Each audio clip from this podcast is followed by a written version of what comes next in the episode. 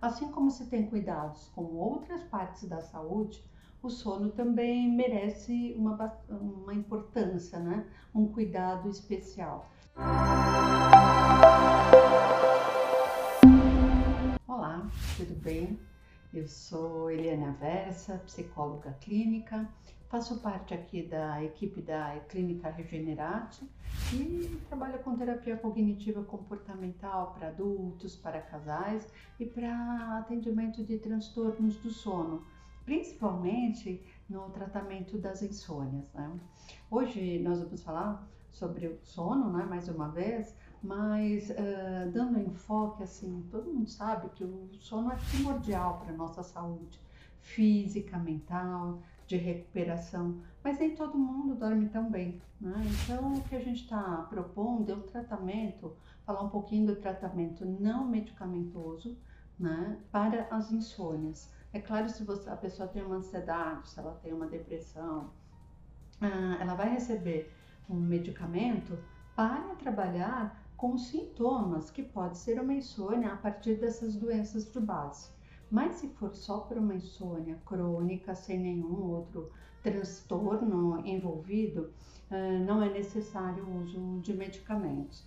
E é disso que a gente vai falar hoje, né? O que as pessoas podem fazer mudando de, mudando de hábitos, mexendo em algumas crenças, né? E a partir de algumas recomendações, a terapia cognitiva comportamental, ela vai ensinar a, a ter uma, algumas sugestões né, de mudanças desses hábitos. Então, o que a gente chama de higiene do sono é o que nós vamos falar hoje. Né?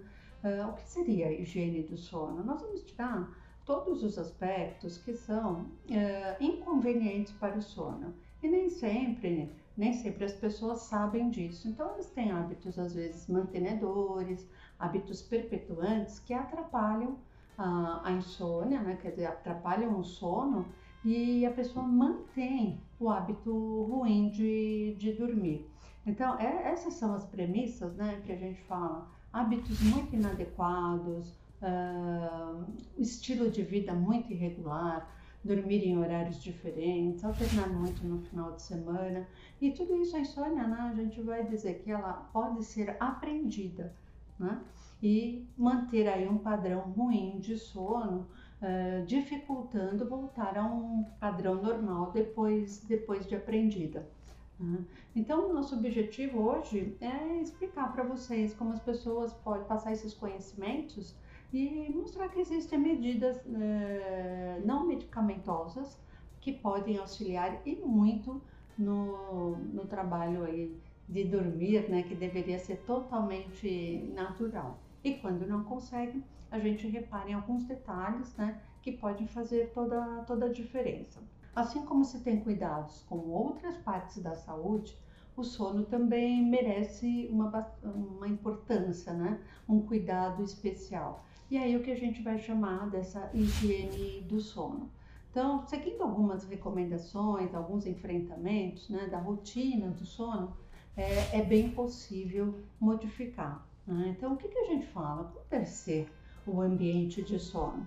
Ele deve ser um ambiente confortável, né? arejado, é, longe de ruídos e bastante confortável e escuro, que é o mais importante. Por quê? Porque o nosso sono é regulado por uma, por uma substância que é a melatonina e ela é produzida no escuro. Então, é ela que vai fazer toda a diferença entre interromper um sono com a luz, por exemplo, e você pode induzir o sono com a retirada da luz à noite. Então, ela é, ela é, um grande, ela é uma grande aliada para poder uh, trabalhar uh, nesse aspecto do, do próprio sono. Uh, o que pode ser importante? Hum, como que a gente vai dormir? Com fome? Sem fome? Como que é recomendado isso? Então, que você preserve uma alimentação durante o dia, mas não deve ir para a cama com fome ou então com o estômago muito cheio, é, muito satisfeito. A partir daí, quais são as comidas, né, os alimentos que poderiam ser mais recomendados?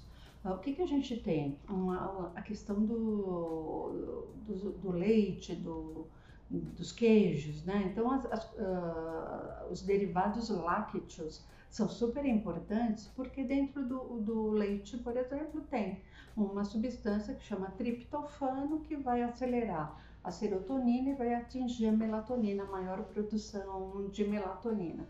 Então, ah, essa, é uma das recomendações importantes, né?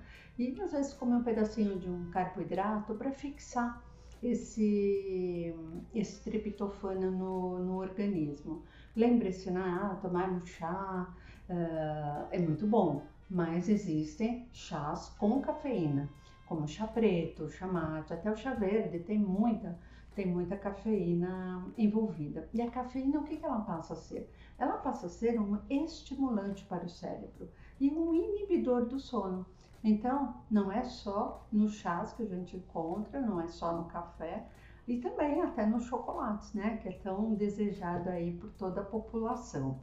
Uh, são alguns cuidados. Ai, não posso mais comer chocolate? Não, não é isso, né? Não tomar alguns cuidados antes, uma hora e meia, duas, que antecedem uh, o, horário, o horário de sono, né? Então, falando disso, o sono ele gosta de regularidade. Se você puder dormir todos os dias, praticamente nos mesmos horários e acordar no mesmo horário, o sono gosta dessas regras, dessa regularidade, incluindo os finais de semana.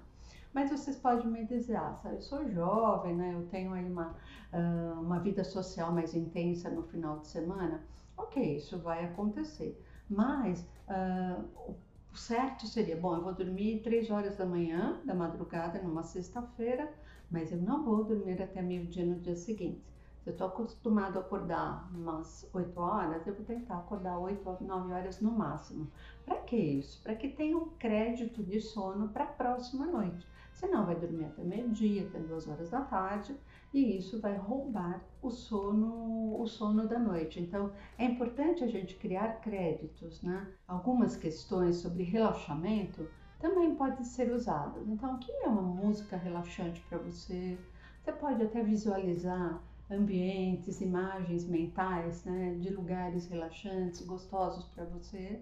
E também é, fazer o relaxamento propriamente dito, né? Tem várias técnicas, uma delas que nós usamos bastante é de respiração profunda, respiração abdominal, né? mandando mais oxigenação para os músculos e o cérebro entrando aí numa outra condição, uh, ficando longe das preocupações, cada vez mais, mais relaxado.